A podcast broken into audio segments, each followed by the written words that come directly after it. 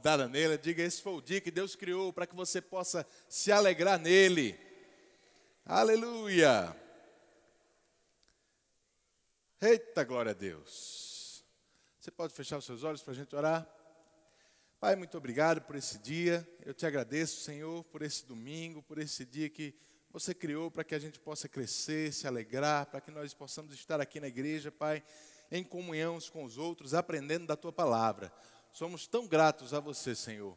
Somos tão gratos porque as tuas misericórdias se renovam nesse dia. Somos gratos, Pai, porque o teu Espírito ele está dentro de nós, habitando em nós, nos guiando em tudo que formos fazer hoje. Muito obrigado por essa semana que se inicia também, Pai. Cremos, Senhor, numa semana de crescimento para nossas vidas, uma semana de vitórias, de sucesso, Pai, uma semana de provisão em todas as áreas. Muito obrigado pela tua palavra que nos instrui em tudo. Queremos abrir o nosso coração e colocar a nossa mente cativa a ela agora, em nome de Jesus. Glória a Deus, glória a Deus, irmãos. A palavra em você, esse é o tema que a gente tem ministrado nesses últimos três domingos, né? Terminando hoje, para te incentivar mesmo a estudar a palavra, estudar a Bíblia, querido. Crente tem que estudar a Bíblia. Crente tem que ler a Bíblia, meu irmão. Não dá para a gente guardar a nossa Bíblia e deixar ela só para enfeitar a nossa casa, já passou esse tempo. Nós precisamos da palavra de Deus. Nós precisamos meditar nela, precisamos ter tempo com a palavra. Nossa vida depende disso. Oh, glória a Deus. Você ama o Senhor, querido? Agora deixa eu te perguntar, como é que você sabe que ama o Senhor? Eita glória, tem gente que já está com afiado aí. É isso mesmo, irmãos.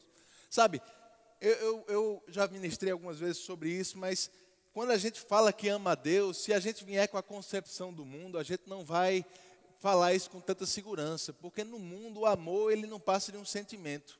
Ele não passa de talvez uma emoção, algo que você sente, mas sentimento é algo muito volátil, irmão. Sentimento, uma hora você sente de um jeito, outra hora você sente de outro. Sentimento, de manhã você está de um jeito, de noite você está de outro. Não é assim? Se a gente deixa ou se a gente compara o amor que nós temos a Deus apenas com um sentimento, apenas com uma emoção, a gente não vai ter tanta segurança na, no nosso relacionamento com o nosso Pai. Mas graças a Deus a Bíblia não trata amor dessa forma. Amor na Bíblia é uma atitude bem específica, são ações bem determinadas pela palavra de Deus. E quando nós falamos do nosso amor a Deus, a Bíblia traz alguns parâmetros, e tem um que eu gosto muito, que eu queria que você abrisse comigo em João no capítulo 14. João capítulo 14. Jesus ele deixa bem claro o que é amar a Deus. E ele não está falando de um sentimento, ele não está falando apenas da forma como a gente se sente em relação a Deus, mas ele está falando da forma como a gente age em relação a Ele. Em João capítulo 14, no versículo 15, diz assim: Se me amais, guardareis os meus mandamentos. Está assim na sua Bíblia, irmãos? Se me amais, guardareis os meus mandamentos. Vai para o versículo 21. Diz assim: Aquele que tem os meus mandamentos e os guarda, esse, oh glória a Deus, esse é o que me ama, e aquele que me ama será amado por meu Pai, e eu também o amarei e me manifestarei a ele. Amém, irmãos? Sabe, Jesus deixa bem claro para a gente um parâmetro importante para entendermos como é que está o nosso amor por Deus. Não é a forma como a gente se sente, não é a forma como você acordou e está é, é, se sentindo em relação a Deus. O nosso amor a Deus é definido pelo nosso relacionamento com a Sua palavra. Aquele que tem os meus mandamentos e o guarda, os guarda, esse é o que me ama. Eita glória. Eu não sei você, irmão, mas eu gosto disso aqui porque isso me deixa mais seguro do meu amor a Deus. Isso me deixa com mais convicção, com mais segurança para medir o meu amor a Deus. Porque se o meu amor a Deus está ligado ao meu relacionamento com a Sua palavra, eu sei quanto eu estou amando ao Senhor. Vai depender do quanto eu estou amando a Sua palavra. Vai depender do quanto eu dou importância a palavra dele. Ser fiel a Deus é ser fiel à sua palavra. Amar a Deus, ter tempo para Deus, é ter tempo para a sua palavra. Priorizar Deus na sua vida é priorizar a palavra dele. Agora, irmão, quanto tempo você gasta no seu dia com a palavra de Deus é o tempo que você tem dado ao Senhor. Oh, glória a Deus. A prioridade que a palavra tem na sua vida, no teu dia a dia, é a prioridade que Deus tem na sua vida. Eu não estou falando apenas do tempo que você vai ter de estudo da palavra, com certeza isso está incluso, mas também o tempo que você pensa sobre a palavra, o tempo que você pratica a palavra no seu dia a dia, tudo isso está envolvendo o seu relacionamento com Deus. A Bíblia fala muito disso, irmãos. Lá em 1 João, não precisa você abrir lá, no capítulo 5, no versículo 3, ele diz: Amar a Deus significa obedecer os seus mandamentos. Amar a Deus significa obedecer os seus mandamentos. Em 2 João, no capítulo 1, no versículo 6, diz assim: O amor é este, que andemos segundo os seus mandamentos. Aleluia. A Bíblia fala muito sobre isso. Só para concluir essa parte, em 1 João, no capítulo 2, ele diz: Aquele que diz eu conheço e não guarda os seus mandamentos é mentiroso. Então, irmãos, nosso amor a Deus, nosso relacionamento com Deus, nossa comunhão com Deus, ela não está ligada apenas à forma como a gente se sente em relação a Ele, ela não está ligada apenas o que a gente diz nos momentos de adoração em casa ou na igreja, porque Jesus mesmo disse que tinha gente que adorava Ele com os lábios, mas o coração estava longe, porque não fazia aquilo que Ele ordenava. Amar a Deus, querido, está ligado ao nosso relacionamento com a Sua palavra. Eu não posso dizer que amo a Deus e não tenho tempo para a palavra dele. Eu não posso dizer que sou fiel a Deus e não pratico a palavra. Eu não posso dizer que respeito ao Senhor, que obedeço ao Senhor, mas não obedeço a Sua palavra, porque Deus e a Sua palavra são um. Amém? Eu quero que você entenda isso, querido, porque quando a gente percebe essas coisas, a gente pode aumentar o nosso amor por Deus. Como? Dando mais tempo para a palavra, observando mais a palavra, sendo mais atencioso ao que a palavra diz, a como estamos praticando a palavra no nosso dia a dia. Toda vez que a gente faz isso, a gente está aumentando o nosso amor a Deus. Amar a Deus é guardar os seus mandamentos. Aleluia. É importante demais, querido, a gente ter tempo para a palavra de Deus. É importante para a nossa vida primeiro. Sabe que quando a gente obedece a palavra, quando a gente estuda a palavra, quando a gente medita, pratica, não é Deus que sai no lucro? Aleluia. Tem gente que acha que fazer a vontade de Deus é para agradar a Deus apenas. É sim para agradar a Deus, irmãos, mas quem sai na vantagem não é Ele, porque eu não sei se você sabe, mas a gente não consegue abençoar Deus. Quem pode ser abençoado nessa história somos eu e você. Quando a gente faz a vontade de Deus, quando a gente gasta tempo com a Sua palavra, pratica a palavra, quem sai no lucro é a gente. Agora, se a gente faz o contrário, a gente vai sair no prejuízo. Praticar a palavra, irmãos, ter tempo para a palavra é uma necessidade para a gente ter uma vida de sucesso. Amém? Abre comigo em Mateus, capítulo 13. Eu queria ler com você algumas passagens aqui, uma história que você conhece muito bem, a parábola do semeador. Mateus capítulo 13, versículo 1. Aleluia.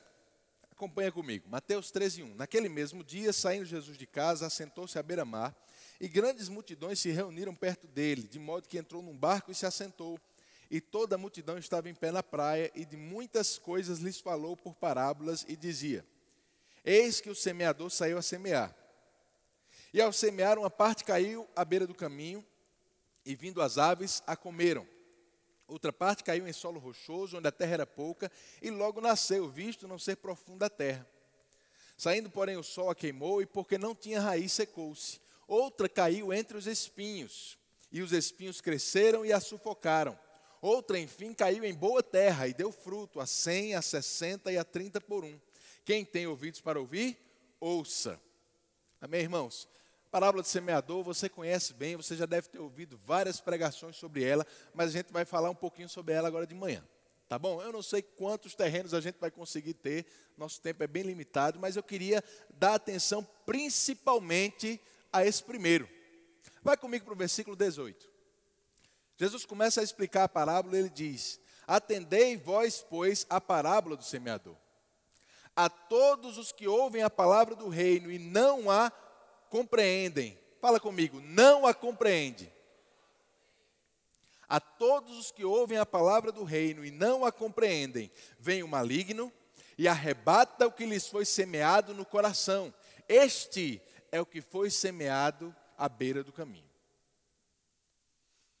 Então o semeador saiu e a Bíblia diz que Jesus falou que parte daquelas sementes foram semeadas à beira do caminho. E vieram as aves do céu e a comeram. Explicando a parábola, Jesus disse que essas sementes que representam a palavra de Deus, amém? As sementes representam a palavra. Essa semente caiu à beira do caminho, ela foi a semente ou a palavra que foi lançada, mas não foi compreendida. Jesus está tentando explicar para nós a necessidade da gente compreender a palavra da gente entender a palavra. E quantos sabem que para entender a gente precisa estudar? Compreender a palavra, querido, é um primeiro passo fundamental para a gente que é crente, porque não adianta você vir para a igreja todos os cultos, ouvir uma boa palavra, mas não entender o que está ouvindo.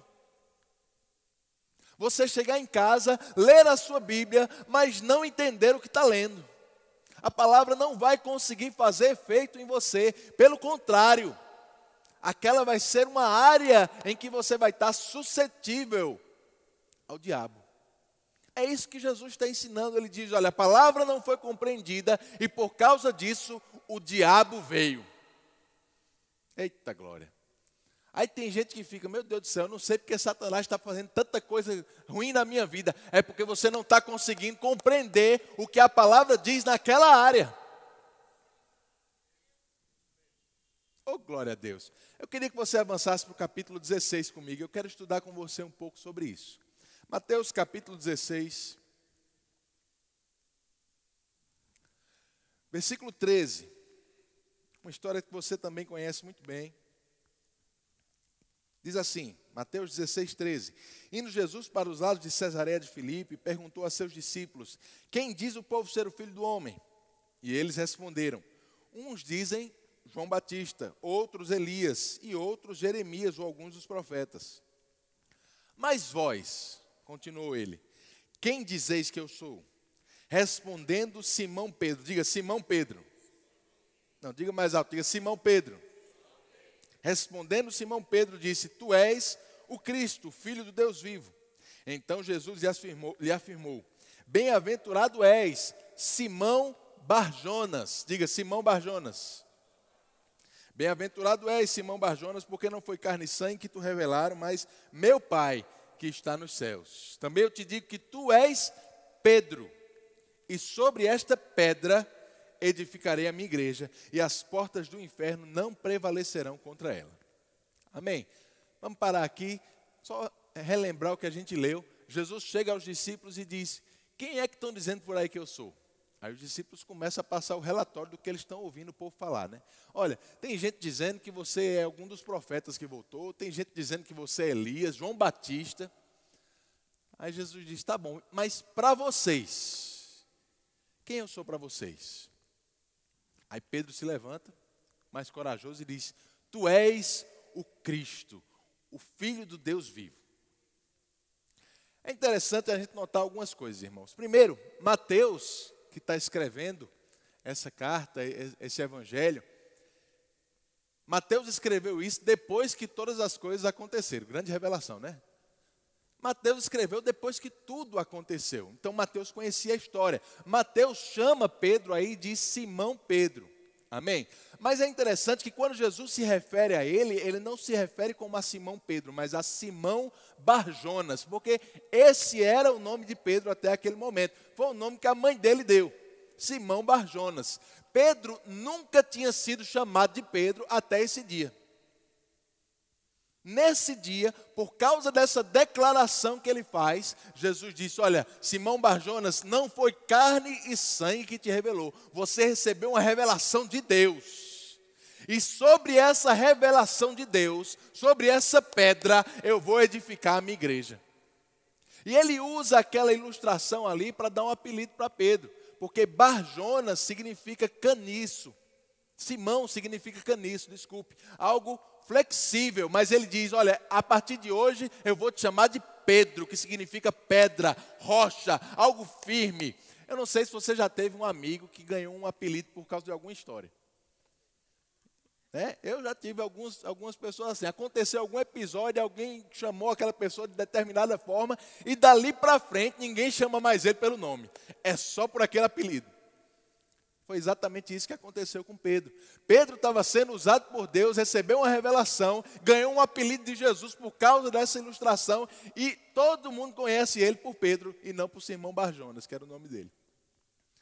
E Jesus disse: Olha, Pedro, sobre essa revelação de que eu sou Cristo, eu vou edificar a minha igreja.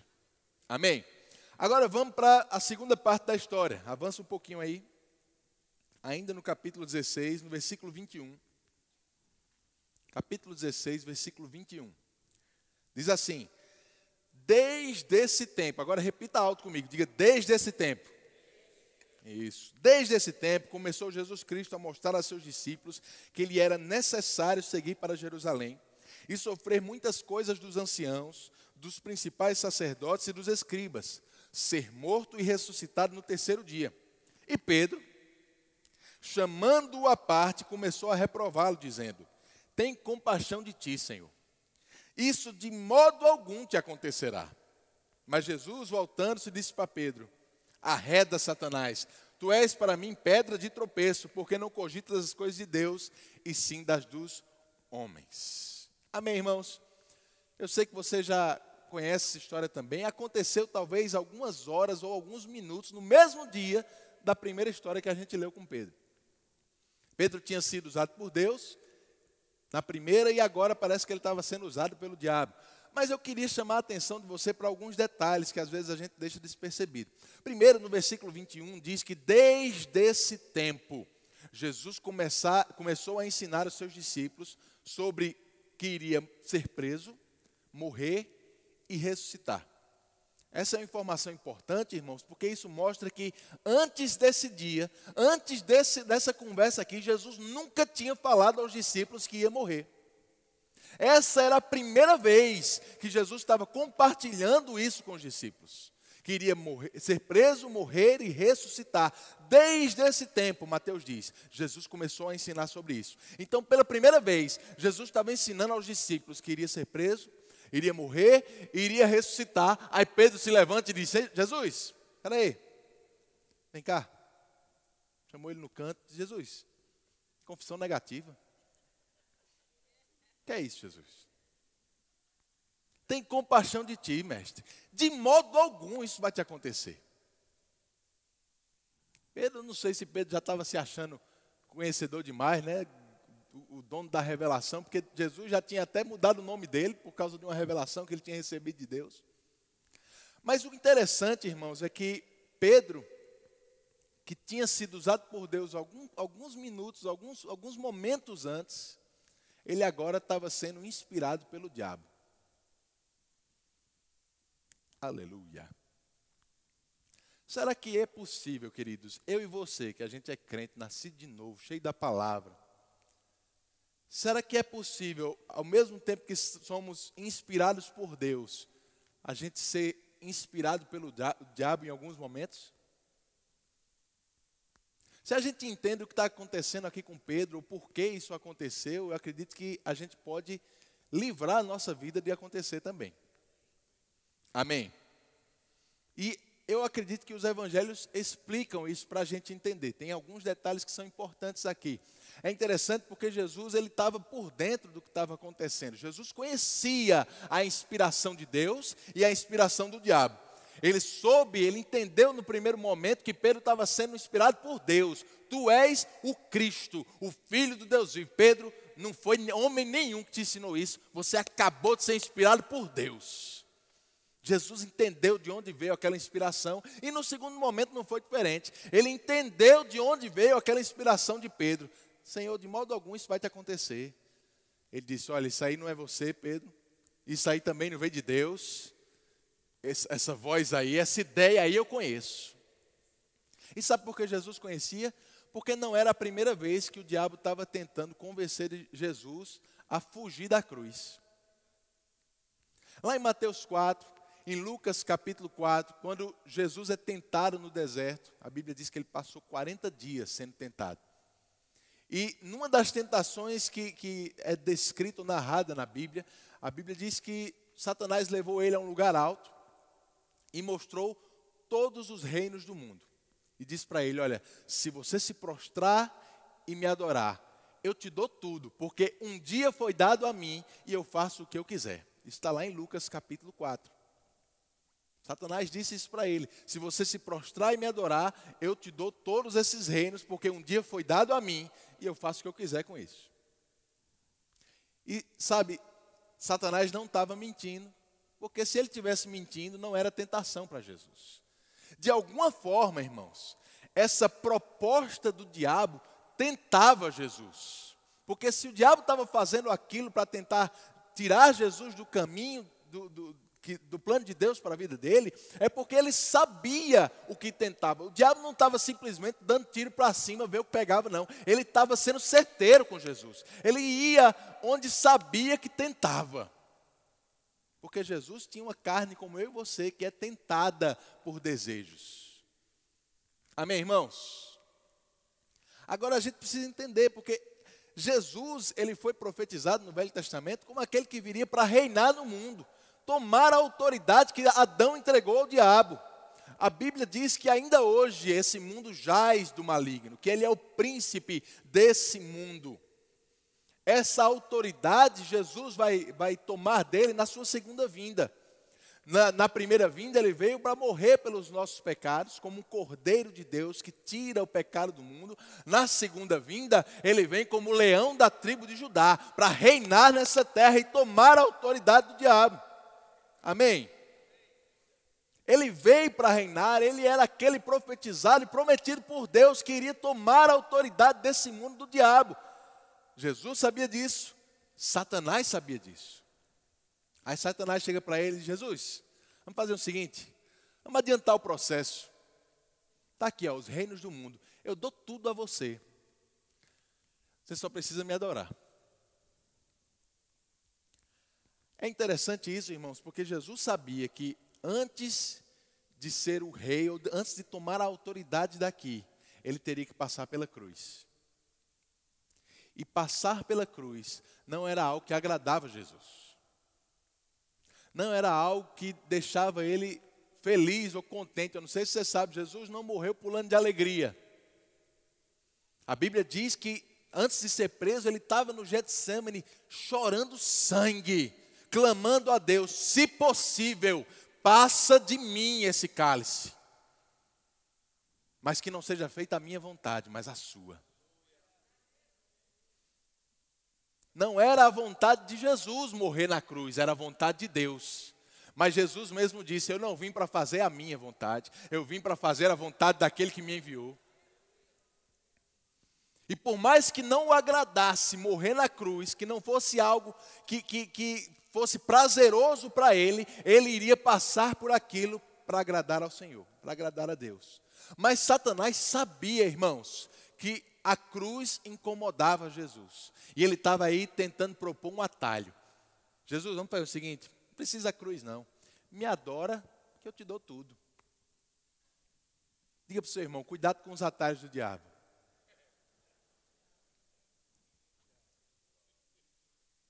Às vezes, irmãos, o mundo oferece alguns atalhos para a gente chegar nos objetivos que a gente quer, e nem sempre é o caminho que Deus tem para a nossa vida. Às vezes, o caminho que Deus está apontando vai dar um pouquinho mais de trabalho, vai requerer mais, requerer mais esforço da nossa parte, mas a recompensa está no caminho certo, querido. E a Bíblia diz que Jesus reconheceu o diabo naquele momento, disse a ele: Olha, só o teu Deus adorarás, só a ele prestarás culto. Venceu aquela tentação com a palavra.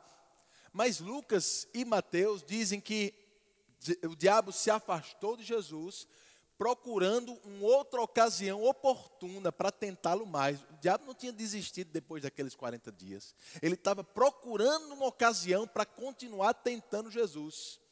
E de repente, Jesus começa a ensinar aos discípulos, aqui em Mateus 16, que iria ser preso, morrer e ressuscitar. Era a primeira vez que Jesus estava ensinando sobre isso. Quando Jesus começa a ensinar isso aí, o diabo vê aquilo como uma ocasião oportuna para trazer outra tentação. Procura alguém para ser usado. Quem ele achou? Pedrão. Rapaz, eu vou buzinar ali no ouvido de Pedro para ver se ele me ajuda. E traz aquela inspiração que Pedro prontamente dá ouvidos. E quando Jesus fala pela primeira vez aos discípulos que iria ter que morrer na cruz, Pedro diz: Jesus, precisa não. Faz isso contigo não. Mas graças a Deus, irmãos, Jesus sabia quem dava esse tipo de ideia para ele. Ele disse: Arreda Satanás. Eu conheço essa voz. Eu conheço quem é que está querendo me desviar da vontade de Deus, do plano de Deus. E diz: Pedro, tu continua sendo pedra, mas agora de tropeço. Amém? É interessante a gente entender essas coisas, irmãos. Pedro acabou de ser inspirado por Deus. Tu és o Cristo, o Filho de Deus vivo. Momentos depois, ele estava dando ouvidos ao diabo. Se a gente entende por que isso acontece, a gente vai poder livrar a nossa vida disso acontecer também. E é interessante porque a Bíblia fala sobre isso. Vai comigo para Marcos, capítulo 9.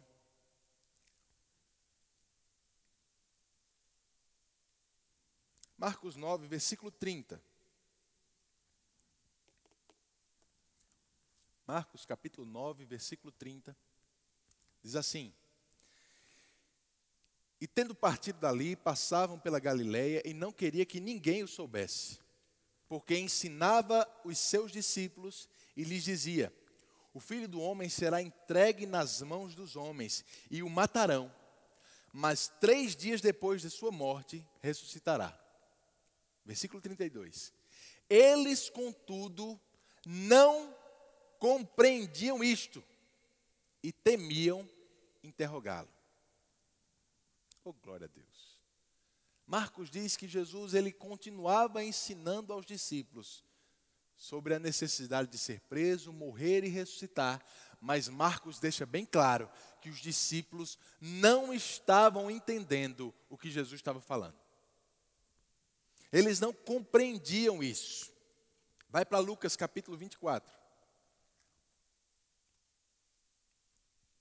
Lucas 24, versículo 25. Esse texto que a gente vai ler agora, ele acontece depois da morte e da ressurreição de Jesus. Durante aqueles 40 dias que Jesus estava falando com os discípulos, na verdade, já nos últimos, nos últimos instantes aqui, daqueles 40 dias, diz assim, versículo 25: Então lhe disse Jesus: Honestos e tardos de coração para crer tudo o que os profetas disseram. Porventura não convinha que o Cristo padecesse e entrasse na sua glória? E começando por Moisés, discorrendo por todos os profetas, expunha-lhes o que a seu respeito constava em todas as Escrituras. Sabe o que é que Lucas está mostrando para a gente aqui, irmãos? É que mesmo depois de Jesus ter morrido e ressuscitado, os discípulos ainda não tinham entendido o que tinha acontecido. Eles não tinham compreendido a necessidade que Jesus tinha de morrer na cruz e ressuscitar. Jesus ressuscitou e está tendo ainda que explicar para eles o que aconteceu. Desde Mateus 16, falando sobre isso, até depois da ressurreição, explicando. Mas graças a Deus parece que deu certo, que lá no versículo 44 diz assim: A seguir, Jesus lhe disse: São estas as palavras que eu vos falei, estando ainda convosco. Importava se cumprisse tudo o que de mim está escrito na lei de Moisés, nos profetas e nos salmos. Então lhes abriu o entendimento para compreenderem as Escrituras. Só depois disso, irmãos, eles conseguiram entender o que Jesus estava ensinando. Quantas e quantas vezes nos evangelhos a gente vê Jesus falando para os discípulos que iria ser preso, iria morrer, iria ressuscitar. Mas Marcos diz que os discípulos nunca entenderam isso enquanto Jesus estava aqui. E ainda tinham medo de perguntar para ele. Isso me mostra, irmãos, que lá em Mateus 16, quando Jesus ensina pela primeira vez aquilo, os discípulos não compreenderam o que ele estava falando. Eles não compreenderam a necessidade de Jesus morrer, de Jesus ressuscitar, a ponto de Pedro se deixar ser inspirado pelo diabo para tentar tirar Jesus do caminho que Deus tinha colocado. Tudo isso, irmãos, Jesus já tinha ensinado lá em Mateus 13 na parábola do semeador que a gente leu. Quando a palavra é lançada e não é compreendida, o diabo vem. Aleluia. Eu quero que você entenda a importância da gente compreender a palavra de Deus, querido. Porque uma área na palavra que a gente não compreende deixa a gente vulnerável a investidas do diabo. Por que, que Pedro foi usado por Deus, mas momentos depois estava vulnerável para ser inspirado pelo diabo? Porque ele ouviu o que Jesus falou, mas não compreendeu. E quando a gente não compreende a semente que é lançada, o diabo vem. Vem para roubar aquela palavra, vem para trazer confusão naquela área. Isso é muito sério, querido. É por isso que é tão importante a gente estudar a palavra, a gente meditar na palavra, a gente ter tempo com o que a gente ouve. Sabe, irmãos, quando você vier para a igreja, procura trazer alguma coisa para você anotar o que está ouvindo. Para quando você chegar em casa, você estudar um pouco mais daquilo. É por isso que a gente indica livros para você comprar e estudar na sua casa durante a semana, para que o assunto que for ministrado aqui seja bem compreendido por você para você não sair daqui achando que entendeu algo e de fato não ter entendido. Porque quando você chegar em casa durante a semana, você pode virar uma presa para o diabo. Mas quando você compreende a palavra, meu irmão, quando você recebe o que foi ministrado, quando a palavra cai no teu coração e gera fruto, Satanás não vai ter vez na tua vida. Ele não vai achar porta para trazer confusão para você. Porque você compreende. Irmãos, todos nós temos assuntos prediletos na Bíblia. Eu tenho assuntos que eu gosto mais de estudar do que outros. Você tem outros assuntos que você gosta mais do que outros. É normal a gente ter assuntos prediletos. O que não é normal é a gente só estudar os assuntos prediletos. Porque aquilo que você não estuda naquela área, você vai virar uma presa fácil para o diabo. Estude a palavra como um todo. Ame a Deus de todo o seu coração, porque amar a Deus é guardar os seus mandamentos. Você está me entendendo? É normal ter assuntos prediletos, irmãos, mas se dedica também aos assuntos que você talvez ache difícil ou não gosta tanto assim. Procura comprar bons livros, procura ler a tua Bíblia, procura ir no Rema, eu não sei se você já fez o rema, se você já fez, irmãos, se associe a Luminar e vá fazer outras matérias de novo. Faça as matérias que você não entendeu tão bem. Vá lá para a sala de aula de novo, é tão bom, irmãos. Eu tive a oportunidade, quando eu dirigi a escola em 2010, de fazer o primeiro ano de novo, dez anos depois que tinha feito. Eu vou te dizer, tinha coisa que eu escutava que eu dizia assim, rapaz, eu ouvi isso quando eu fiz o rema. E eu sabia que eu devia ter ouvido, porque a, apostila não tinha mudado. Quem tinha mudado era eu. Porque dez anos depois eu estava mais maduro e pronto para escutar e entender algumas coisas que naquele tempo eu não estava. Você entendeu que você, você que fez o rema, você acha que você está mais maduro do que quando você fez hoje? Você vai entender coisas que na época você não entendeu, irmãos. Quando você lê os livros do irmão Rei, que você já leu há algum tempo, você vai entender coisas que na primeira vez que você leu, você não, não entendeu. Porque agora você está mais maduro. Quando você estuda ou ouve ministrações sobre os mesmos assuntos que você já tem ouvido, Paulo diz: é segurança. Sabe por que é segurança, irmão? Porque vai se certificar de que você está entendendo aquilo e o diabo não vai ter vez na tua vida é segurança, é fechar as portas para que Satanás não dance na tua cabeça.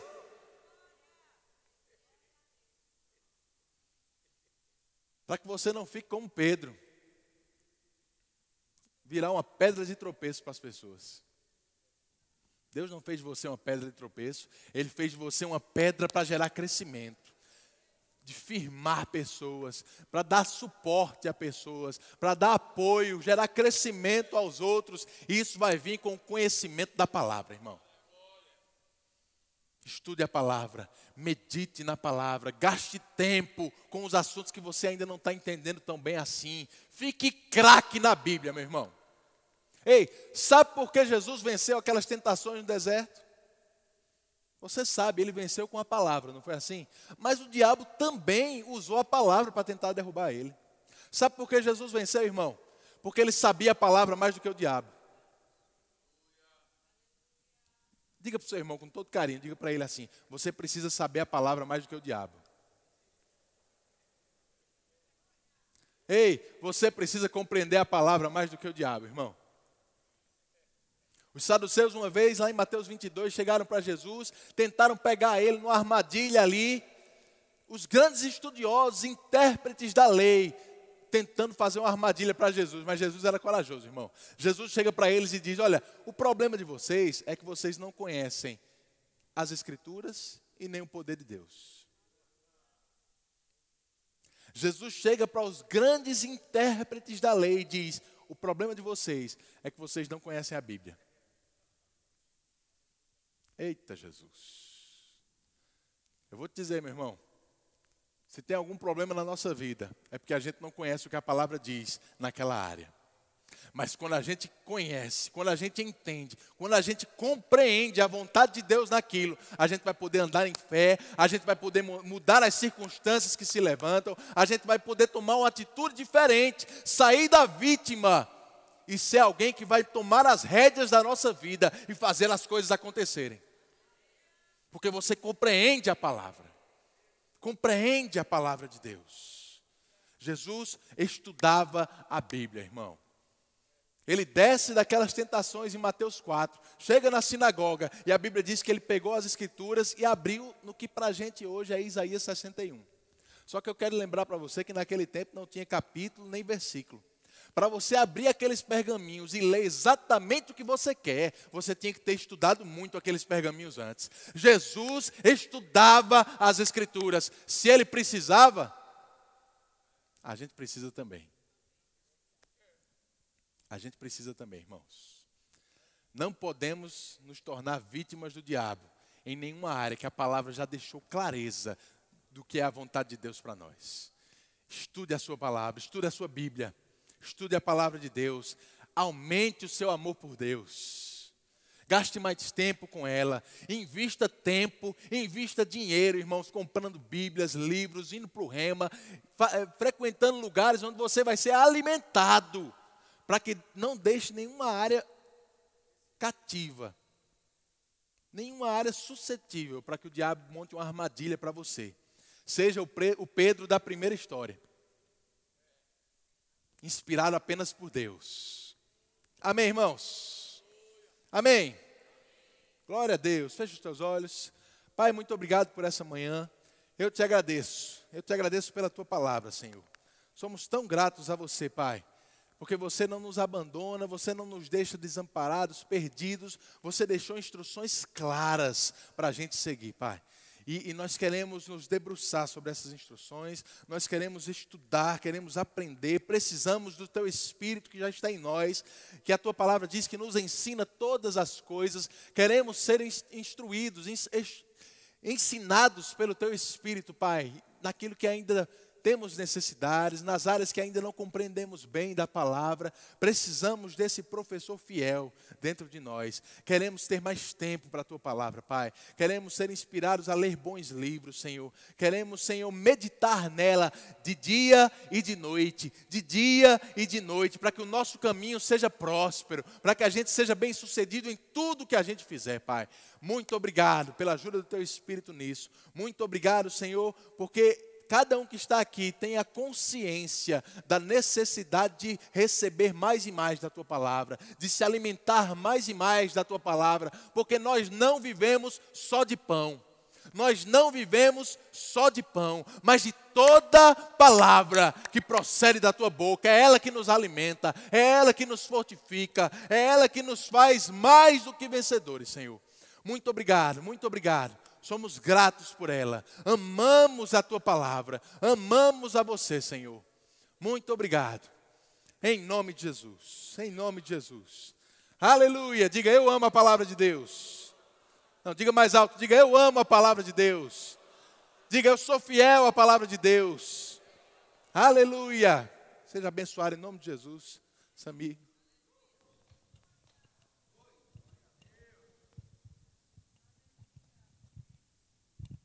Aleluia! Foram instruídos, gente? Que manhã maravilhosa, né? Eu queria fazer um desafio a você, para você convidar pessoas para participar da nossa escola dominical. É ou não é imperdível, gente? E às vezes a pessoa, agora começa às 10 e meia, dá para dormir legal, você vem, recebe bastante instruções e você não perde nada, você se alimenta cada vez mais. Foram ou não foram ensinos preciosos? Eu vou falar algo para você, irmão. Almoce, descanse mas vem à noite. Esse negócio de ficar em casa para assistir o Fantástico está errado. O Fantástico acontece aqui. O Fantástico não cura ninguém, não liberta ninguém, meu irmão. O Fantástico acontece aqui, amém? Vamos ficar de pé? Oh, glória a Deus! Passa ali no stand, faça a inscrição para o evento de semana que vem. Mais uma vez, um evento imperdível.